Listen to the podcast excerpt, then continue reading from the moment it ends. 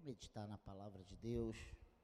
Eu, eu desde quarta-feira, eu saí daqui quarta-feira já pensando em hoje. E eu louvo a Deus pela tua vida. Eu falei assim, vai ter eu, eu e Cláudia, nós vamos estar lá. Né? Eu vou estar lá. Cláudia, eu acho que vai estar. Porque a gente sempre dá um grito, né? Vamos! E aí a coisa, né? É brincadeira, não é assim, é o contrário. Mas eu estava pensando o que nós iríamos ver nessa manhã. E, e veio ao meu coração, me lembrei de um texto, de um, de um personagem bíblico, que tem muito a ver até com esse momento que nós estamos hoje, né? essa data de hoje, esse momento que o mundo está vivendo hoje. Abra sua Bíblia, lá, obrigado, no livro de Josué, no capítulo 2, no versículo 8.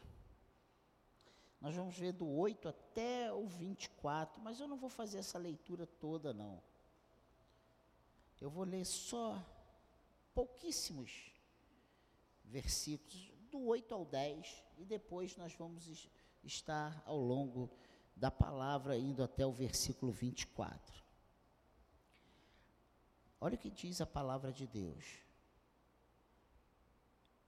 Antes que os espias se deitassem, Raabe foi aonde eles estavam no terraço e lhes disse: Bem sei que o Senhor deu esta terra a vocês e que o pavor que vocês estão causando caiu sobre nós e que todos os moradores da terra estão se derretendo de medo, porque ouvimos que o Senhor secou as águas do Mar Vermelho diante de vocês, quando saíram do Egito.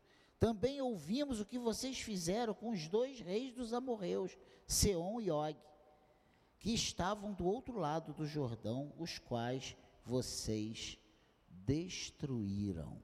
Amém? Que o Senhor abençoe a leitura da palavra de Deus, que, ele, que o Senhor fale aos nossos corações nessa manhã. E esse texto aqui fala sobre Raabe. Raabe era uma prostituta lá no seu tempo. Talvez um personagem totalmente fora do contexto, né? Até mesmo daquilo que Deus tinha determinado através de Moisés lá no período do deserto, no momento que ele estava dando as leis para o povo de Israel. Ele diz que o povo de Israel ele não deveria se misturar com os povos da terra, que ele deveria eliminar os povos da terra.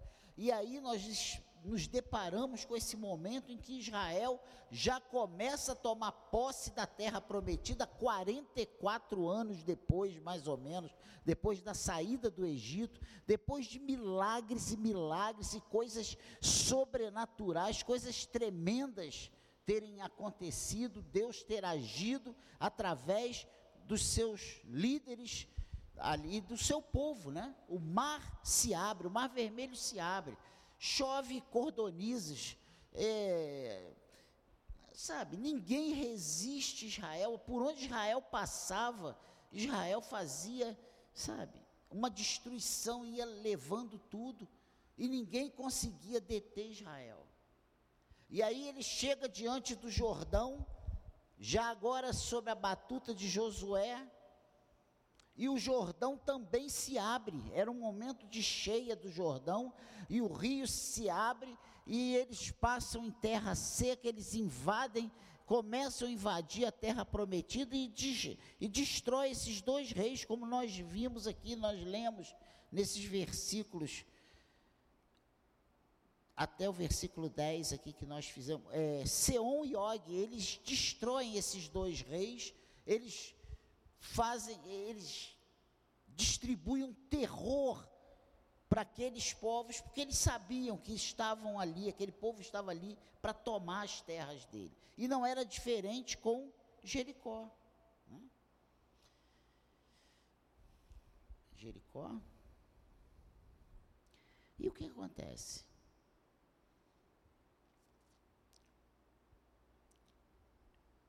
Josué repete a mesma estratégia de Moisés.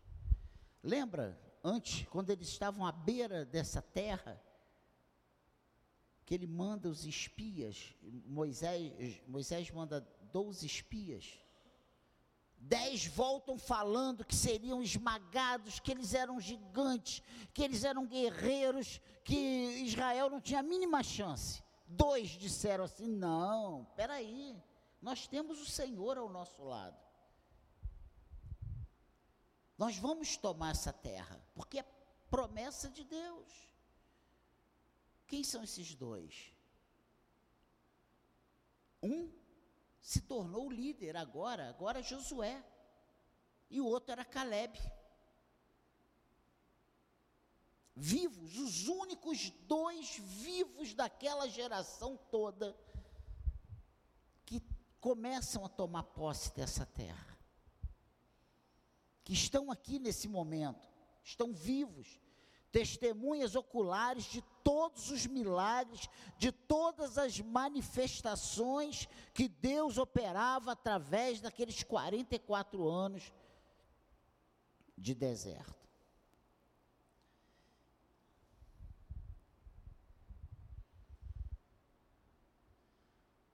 E aí, agora Josué manda dois, dois espias esses espias se misturam com o povo, entra na cidade de Jericó, uma cidade fortalecida, fortificada, muralhas gigantes, carros corriam em cima dessa muralha, para você ver a, a espessura dessas paredes, desses muros. Humanamente falando, Israel não tinha chance. Mas Israel estava sob a batuta do Senhor.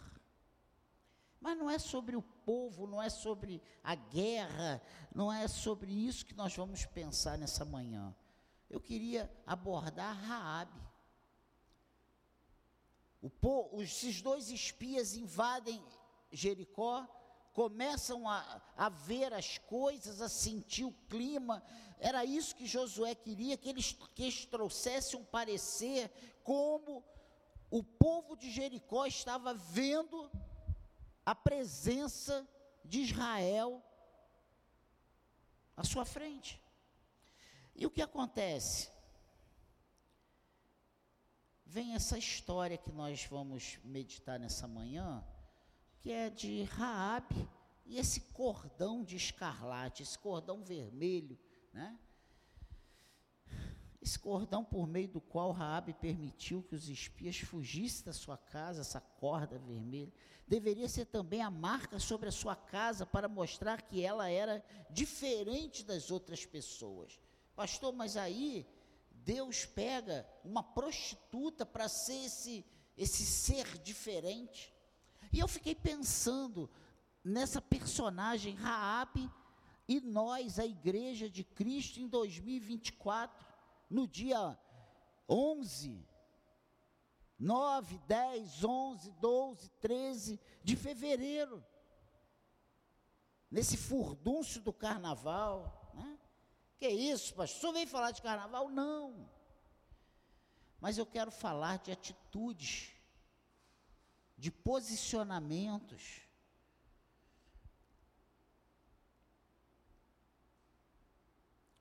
Se você pegar aqui o versículo 21, diz que, e ela disse, que seja assim como vocês disseram. Então Raabe se despediu e eles se foram. E ela amarrou o cordão de escarlate na janela. Essa prostituta, ela sabia, ela, ela, ela funcionou como um termômetro para esses espias. Esse versículo 21 diz que os espias partiram e ela pendurou o fio de cordão escarlate na sua janela, como um sinal. Para que o povo de Israel, quando atacasse Jerusalém e visse aquele cordão vermelho amarrado lá na janela de Raabe, eles passassem e não destruíssem aquela casa, aquela família. E a sua prontação indica que ela não queria que o tempo passasse sem aquela marca sobre a sua janela. Ela poderia ter esperado, não, depois eu faço. Como muitos de nós hoje, que eu conheço, e eu me incluo, ah, não vou fazer isso. Para que correr? Temos tempo, a gente pode fazer isso depois. É assim ou não é na nossa casa? Cláudia que o diga, né? Daniel, pelo amor de Deus, fez calma, no tempo de Deus. Mas não, é no tempo do Daniel, né? A gente sempre protela, ela não. A gente percebe que os espias desceram, foram embora, ela já puxou a corda, pegou um fio, um pedaço daquela corda, amarrou na sua janela e falou assim: já estou fazendo a minha parte, estou me garantindo nesse acordo que nós fizemos aqui com esses espias.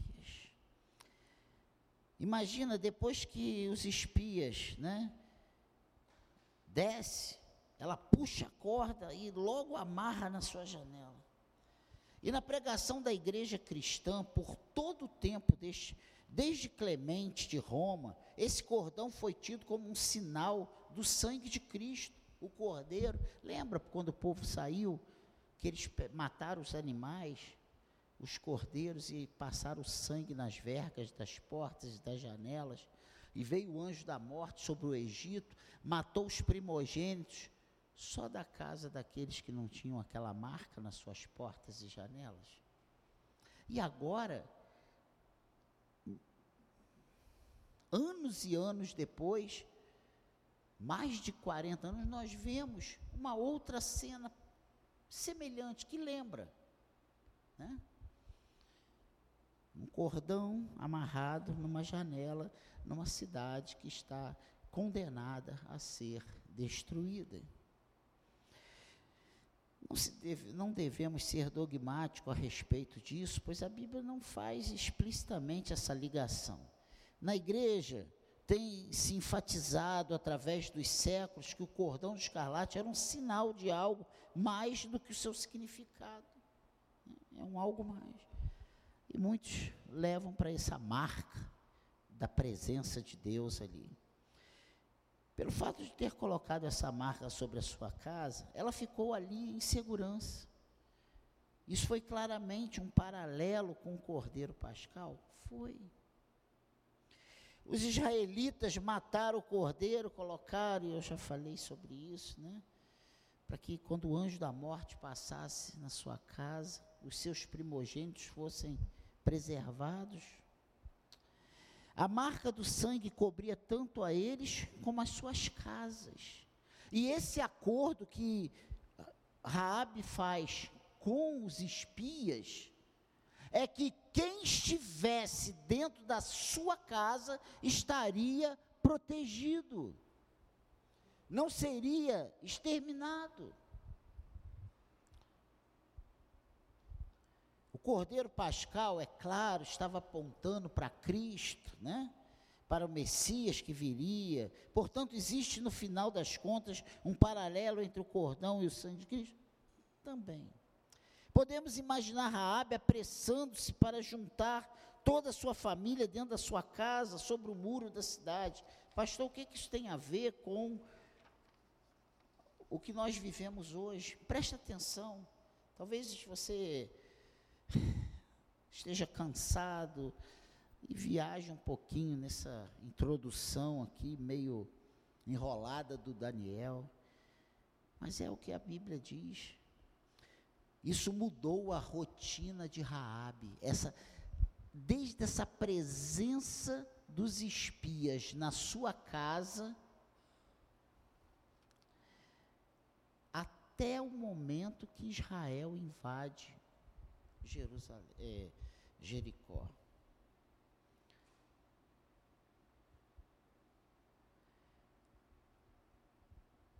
Ela não podia mais receber seus clientes, porque ela estava agregando na sua casa os seus familiares.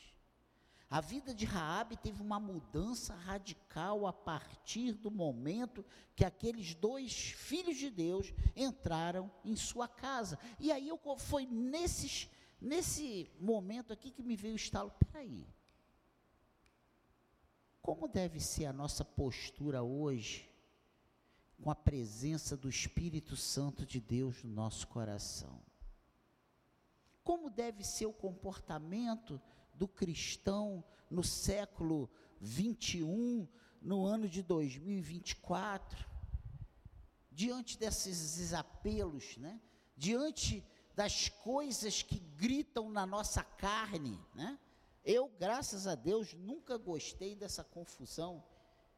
Eu nunca dancei nem música lenta. Cláudia está aí, que não me deixa mentir.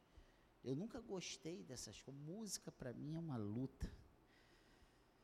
Começa, aonde tem um som, eu chego num restaurante, tem música ao vivo, eu levanto, eu peço a conta, eu quero ir embora, eu fico agoniado, eu não gosto disso. Mas tem gente que, quando ouve o batuque, ele já fica, o pezinho já, e começa, né?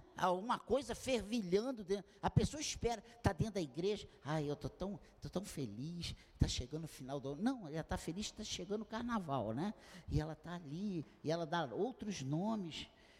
Irmãos, a Raabe, ela tinha uma rotina, ela tinha os seus afazeres, e tudo na vida dessa mulher muda a partir do momento da chegada desses dois filhos de Deus, esses dois israelitas que entram na sua casa e ela, sabe, ela tem consciência que Deus estava com eles e que Deus iria entregar aquela cidade na, nas mãos deles.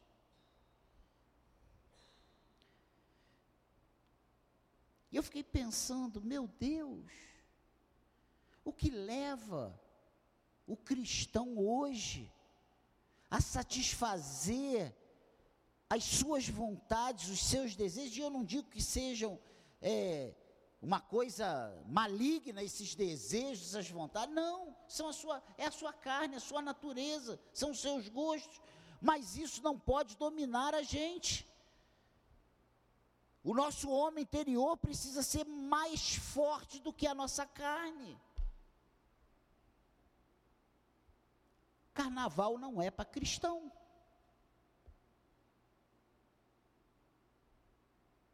Se você não gosta de ouvir isso, eu sinto muito, então você não pode. Carnaval não é para cristão. Isso não faz mais parte da nossa natureza. Como? A partir do momento que esses dois homens chegam na vida de Raabe, Raabe dá um basta nas suas atividades. Ela não recebe mais seus clientes, ela agora tem um outro alvo, um outro foco. Nós cristãos temos agora outro alvo e outro foco. O nosso foco é agradar a Deus, o nosso foco é servir a Deus, não é mais satisfazer os desejos da nossa carne. Mas pastor, eu não fiz nada demais, não interessa aquilo ali não é ambiente para nós. Me perdoe se eu sou velho, mas eu não posso negligenciar, eu não posso deixar de te avisar que aquilo ali não é lugar para você. Como receber clientes na casa de Raabe não era mais para ela. Ela agora tinha outro foco. Ela agora tinha uma outra uma outra visão, ela tinha que estar sair na cidade gritando suas famílias, rápido, venham, venham para cá, entrem, vem aqui, vocês precisam estar aqui comigo, vem aqui para minha casa. Mas Raab, você vai, não, agora eu não estou mais fazendo isso não, agora eu tenho outro alvo, eu tenho outro foco. Eu quero reunir a minha família aqui debaixo do meu teto, porque debaixo do meu teto terá proteção. Venha para debaixo da marca, desse, debaixo desse cordão de escarlate. E ninguém que ouvia entendia nada, essa prostituta ficou maluca.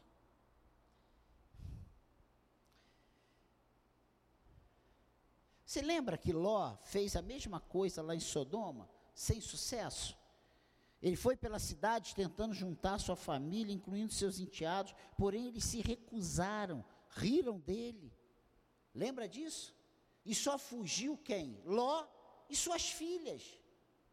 Porque nem os, os namorados, os, os que estavam com relacionamento com as suas filhas, seguiram. Ficaram rindo, dizendo que ele estava maluco. E sabe qual foi o fim deles? Morreram. Morreram queimados.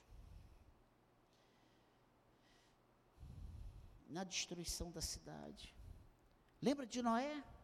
Nos dias de Noé? Aqueles que foram colocados dentro da arca, eles estavam salvos. Quem entrou na arca? Ninguém do povo entrou na arca. Só Noé, sua esposa, seus filhos. Meu Deus. Quem entrou na arca se salvou. Quem ficou fora da arca morreu afogado.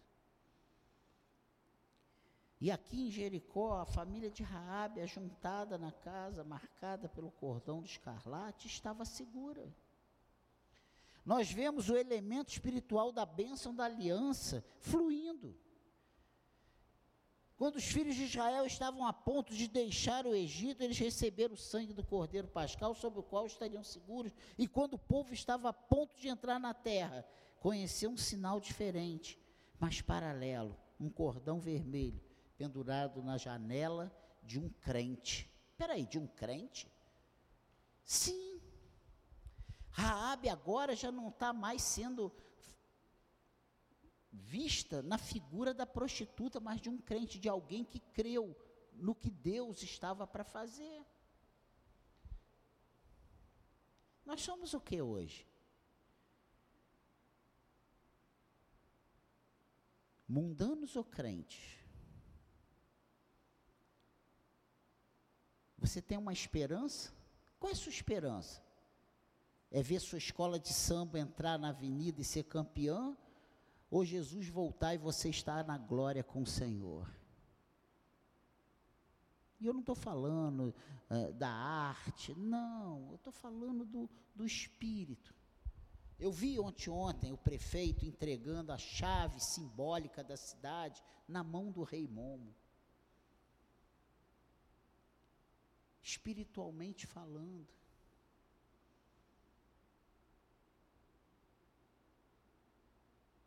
Nós não podemos ignorar que o mundo jaz no maligno e que nós não fomos, não fazemos mais parte desse mundo.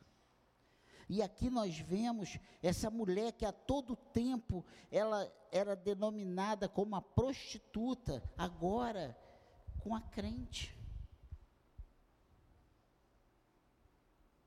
Uma pessoa que pendura um fio e acredita que aquela cidade está condenada, ela vai ser destruída, mas ela vai ser preservada porque ela está debaixo de uma aliança, debaixo de uma promessa. Meu Deus! Percebe a mudança da apresentação de Raabe? É a fé em ação. E quando a nossa fé entra em ação, coisas mudam. Mudam a percepção, a perspectiva das nossas vidas, a visão que o mundo tem a nosso respeito. A Bíblia diz expressamente que Raabe demonstrou sua fé por meio das suas obras. Meu Deus, os espias, quando fizeram esse acordo e conseguiram se safar dos guardas, que estavam ali caçando eles igual um gato caça um rato. Eles não pegaram Raabe e colocaram nas costas, vamos com a gente, não. Eu vou salvar vocês, não. Fizeram um acordo. Você vai pendurar esse fio aqui na tua janela. E a gente vai ver esse fio pendurado, vermelho. E nessa janela, nessa casa, ninguém vai tocar nos seus habitantes. Os espias não a levaram consigo. Ela teve que continuar no reino dos amorreus entre o tempo que declarou sua fidelidade ao Deus vivo e o momento em que o julgamento desceu sobre a cidade. Perceba que não foi no estalar de ela não fugiu junto com os espias, ela permaneceu na sua terra, ela permaneceu sobre a ameaça daquele rei que estava espumando de raiva para matar esses espias. Tu imagina se isso cai nos ouvidos do rei? Que Raabe deu guarita, deu fuga para esses espias. Ela estaria morta. Aqui em Josué 2, nós somos fortemente lembrados de que havia um rei em Jericó, e se ele soubesse o que estava acontecendo, sem dúvida, teria matado Raabe da forma mais cruel que pudesse imaginar. Isso é fato. E se você em casa, nesse carnaval aí que você não vai ter trabalho nem nada, lê o capítulo 2 todo, lê o versículo 1, 2, 3, você vai ver como é que esse rei estava. Aqui estava a guerra. Guerra entre o rei de Jericó e o rei dos judeus, ou seja, entre o rei de Jericó e Deus. Lá no livro de Tiago, Raabe é a única pessoa mencionada ao lado de Abraão. Tiago 2, do 21 ao 26, leia em casa. Você vai ver Tiago capítulo 2, versículo 21 até o versículo 26 está falando sobre a fé. A nossa fé não é só para ser dita, ela é para ser demonstrada, ela é para ser colocada em prática. Não adianta eu dizer que sou de Deus se as minhas atitudes não condizem com um servo de Deus. Não adianta eu dizer que eu sou crente se eu não faço as coisas que um crente faz. Não adianta eu dizer que eu sou de Deus se na hora das minhas escolhas eu escolho fazer aquilo que desagrada a Deus. Se eu sou de Deus, eu quero agradar a Deus. Se eu sou de Deus, a minha prioridade é agradar a Deus. Se eu sou de Deus, o meu objetivo, o meu alvo é satisfazer a vontade do Pai, não as minhas vontades. Eu tenho que crucificar a minha carne, eu tenho que mortiz, mortificar a minha carne, não satisfazer a minha carne, não alimentar a minha carne, não colocar na minha cabeça que ah, eu não vou fazer nada de errado. Porque, por, porque para o crente, o errado é matar, roubar e se prostituir. Fora disso, está tudo certo. Fala mal, dá calote, frequenta o que não pode frequentar e está tudo certo. Sabe por quê? Porque ele não matou, não roubou e não adulterou. A Bíblia diz que quem erra em um dos mandamentos falhou em todos.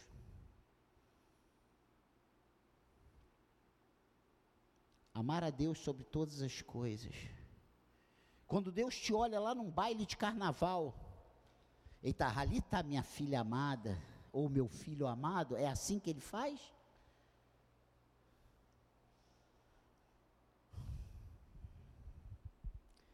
A Bíblia diz que quer comais, quer bebais, ou façais qualquer outra coisa, que seja para a glória de Deus. Lá no baile de carnaval, você está num lugar que glorifica a Deus?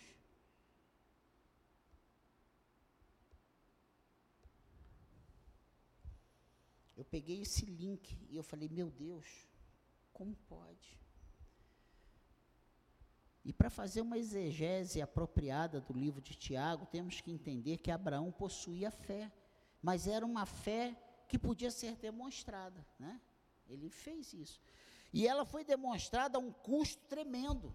Porque eu fico imaginando aquele homem pegando seu filho com a lenha, com o cutelo, com fogo, pegando na mão daquele garoto. Vamos, meu filho. Para onde? Pai? Tu hoje vai sair com teu pai. Nós vamos fazer um sacrifício. Tanto é que quando ele chega, o garoto, eles chegam perto do Monte Moriá, o que, que acontece? Pai, eu vejo o fogo, eu vejo a lenha, eu vejo o fogo, mas onde está o cordeiro? Eu imagino, eu como pai, né? Eu fico imaginando a angústia da alma daquele homem. Porque você quando tem, você acredita em Deus, tem fé em Deus, mas você não deixa de ser humano. Você não deixa de ter sentimentos. Você não deixa de ter as preocupações. É aquilo que eu falo todo dia 10. Meu Deus, como é que eu vou pagar essas contas? É a mesma coisa. Pastor, tem que ter fé, relaxa, descansa. É fácil para quem está de fora da responsabilidade. Eu imagino Abraão andando com Isaac.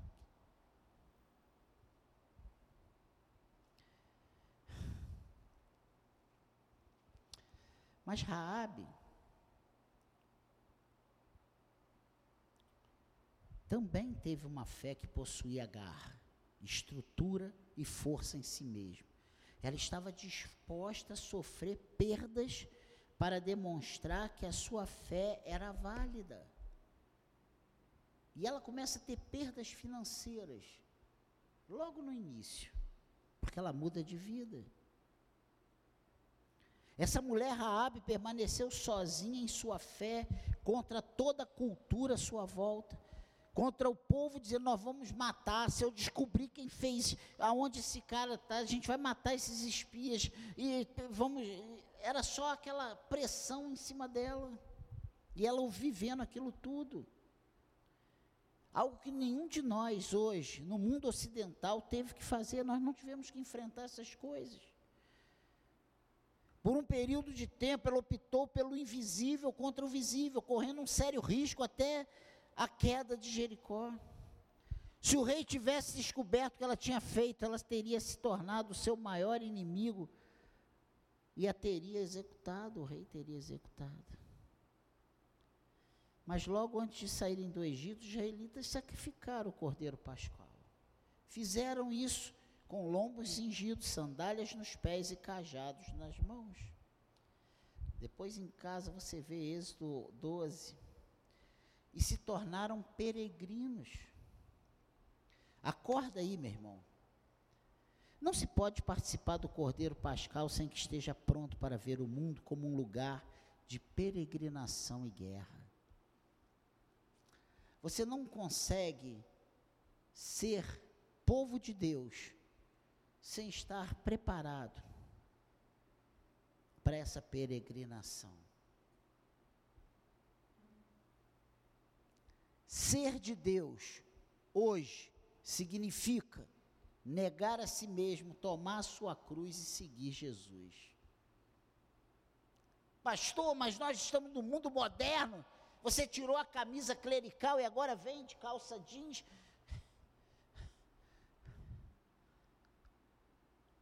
Mas isso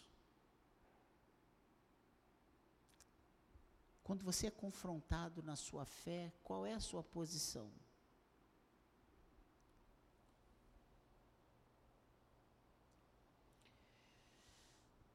Paulo diz uma coisa tremenda, que ele agora está morto, crucificado com Cristo. E o crucificado, ele não satisfaz desejos. Eu tenho, eu fiquei pensando, meu Deus, a nossa luta é uma luta diária.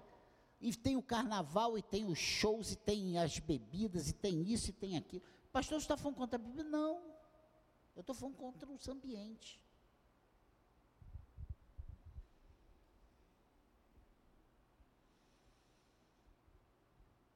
Não se pode participar do Cordeiro Pascal sem que esteja pronto para ver o mundo como um lugar de peregrinação. Rabi é para nós, para nós é para nossa posição uma ilustração ainda maior, porque até que Jericó caísse, ela viveu como uma peregrina rodeada por sua antiga cultura estrangeira. Olha só. Você sabia que Raabe passou a fazer parte da genealogia de Jesus?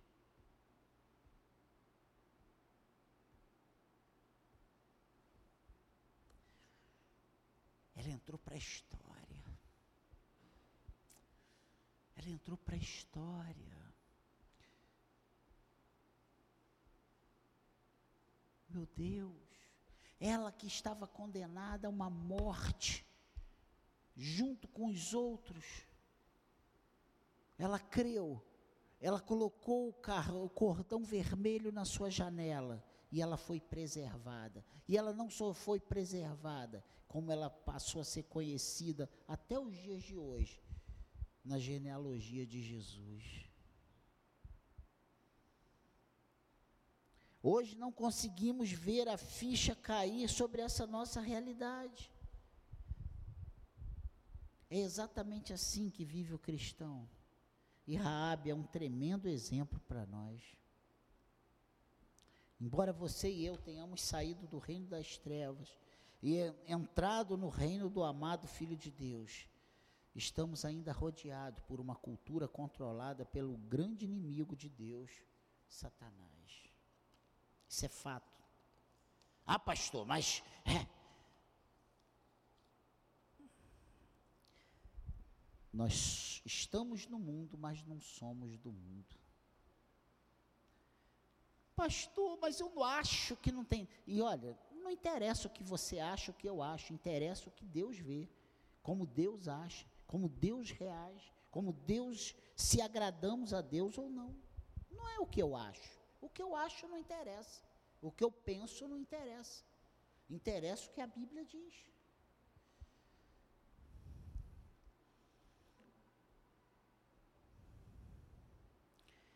Nós precisamos viver do momento que aceitamos a Cristo como nosso alvo, como nosso Salvador, até o julgamento que está por vir. Crucificados nele, negando a nós mesmos e seguindo a sua vontade, a sua palavra, fazendo aquilo que lhe agrada. Não teremos bênçãos de Deus, irmãos, isso é fato. Isso é fato. Não teremos bênçãos de Deus. E bênção de Deus não é dinheiro, não é casa, não é filho. Bênção de Deus é, é outra coisa. Nós não teremos bênção de Deus em desobediência, fazendo a nossa vontade. A bênção de Deus é paz, é o reino dele, paz, justiça e alegria do Espírito Santo. Isso é a bênção de Deus. E essa paz, essa justiça, essa alegria do Espírito Santo de Deus pode vir sem ter comida no prato, sem ter dinheiro na conta, sem ter casa para morar, sem ter um telhado desabando. É, é a bênção de gente. É muito diferente, é muito diferente a bênção de Deus do que essas coisas que o mundo estabeleceu como padrão. O padrão não é a casa, não é o carro. Isso é muito bom. Eu adoro isso. Eu gosto demais disso. Eu desfruto. Quem não gosta? Eu gosto. Ter dinheiro para comer o que quer, ter dinheiro para ir aonde quiser, ter dinheiro para viajar no carnaval, né, irmãos? Nós estamos aqui na mesma vibe. Todo mundo aqui, vibe, né? É isso? Eu sempre falo errado. Mas se eu não falar errado, não é o Daniel, né? Então, é isso, meu irmão. A gente a gente está aqui feliz da vida. Eu, eu, quando eu marquei o culto, eu ainda ouvi, eu, mas domingo de carnaval, olha, olha quantas pessoas aqui domingo de carnaval, gente. Eu glorifico a Deus, foi decisão acertada.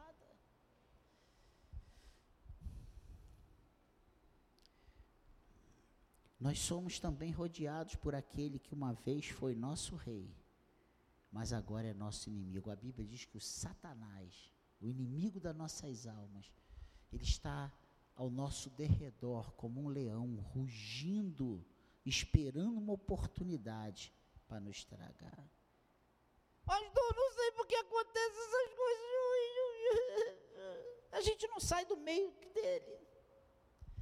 É estupidez um cristão não esperar guerra espiritual enquanto vive no território do inimigo. Nós estamos em guerra. Isso é fato. Nós vemos nessa palavra uma mulher sendo a porta de salvação para sua família.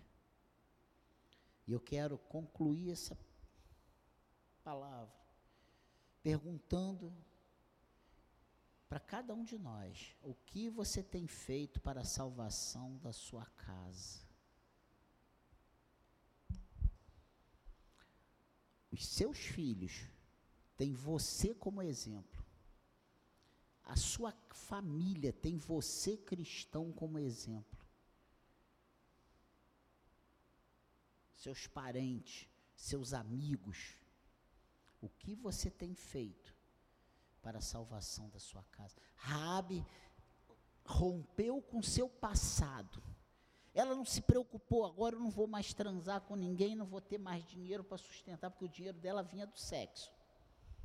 Fato. Quem diz isso não é o Daniel, não, é a Bíblia. Ela rompeu. Ela não ficou preocupada se ter arroz feijão. A preocupação dela era os eh, quando Israel entrar aqui, eu e a minha casa estaremos protegidos. A sua preocupação precisa ser: ai, mas eu gosto, ah, não tem nada a ver. Esse papo não é comigo, não, meu filho. Esse papo você vai ter que dar com Deus quando Ele estiver voltando nas nuvens, com poder e glória.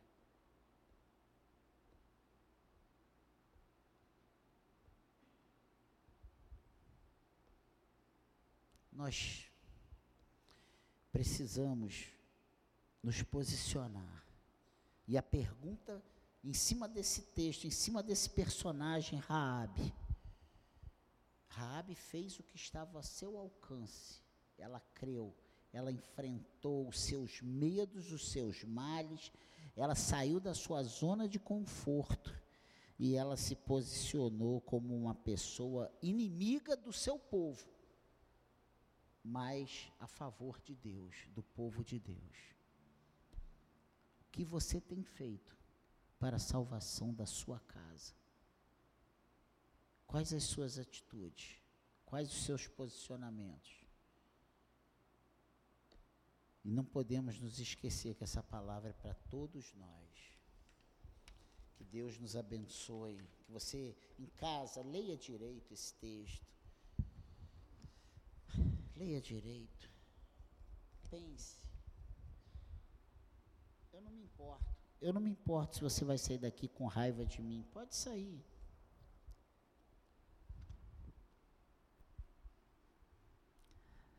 Eu prefiro que você tenha raiva de mim do que Deus ter raiva de mim. Eu prefiro que você fique descontente comigo do que Deus descontente comigo. Sabe por quê? Porque se ele me manda falar e eu não falo, ele vai cobrar de mim. A minha responsabilidade não é te carregar no colo, mas é te avisar que o teu caminho está sendo um caminho de morte. E ele quer que você trilhe o caminho de vida. Amém, igreja?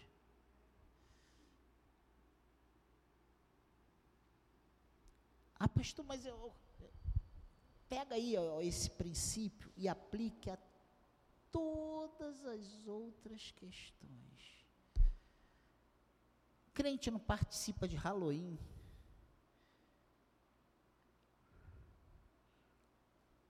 Crente não fica comendo doce de Cosme e Damião. Estou dando exemplo. Crente não entra de costas em cemitério. Você está entendendo? Crente não sai de casa olhando horóscopo para saber se qual a cor que ele tem que vestir de roupa. Você é servo do Senhor, você é nova criatura. Você está em Cristo. O Espírito de Deus habita em você. Se é que você é de Deus. Porque o Espírito Santo só habita na vida daqueles que são de Deus. Quem não é de Deus não tem o Espírito Santo. E não me pergunte, eu tenho, pastor, porque só Deus pode te responder se tem ou não tem. A Bíblia diz que é o Espírito de Deus que testifica com o nosso espírito que nós somos de Deus. Agora, olha para as suas atitudes, para os seus gostos, para o seu jeito de vestir, seu jeito de andar, seu jeito de falar, e vê se condiz com a de um servo de Deus. Se está em conformidade com a palavra de Deus. E como é que eu vou saber isso? Paz de Cristo é o árbitro no nosso coração. Antes de você sair de casa, olhe no espelho. Vê se quando você vira de costas, a pessoa vê o útero. Se viu, meu irmão, não é para tu vestir. Exemplo, bobo. Homem, a sunga, né? olha no espelho.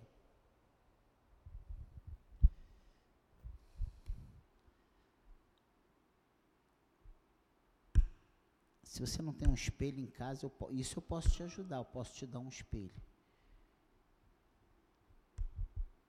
Que Deus fale ao nosso coração. Estamos em guerra. Jesus está voltando. E ele vai destruir todos aqueles que não são dele. Igreja é para você parar e pensar que Jesus está voltando e que você é servo dele. Se o nosso objetivo aqui não é ir para a glória, está frito, porque esse ar condicionado vai ser desligado em cinco minutos. Isso aqui vai virar um forno. Não estamos aqui por causa do ar, não estamos aqui porque todo mundo tomou banho e colocou perfume. Estamos aqui porque nós somos servos do Senhor. Ele vai voltar para buscar a sua igreja. E há poucos dias eu falei no grupo de vida sobre as virgens com as lâmpadas com azeite e as virgens imprudentes sem o azeite. Que você seja prudente e tenha o azeite na tua lamparina. Amém? Vamos ficar de pé.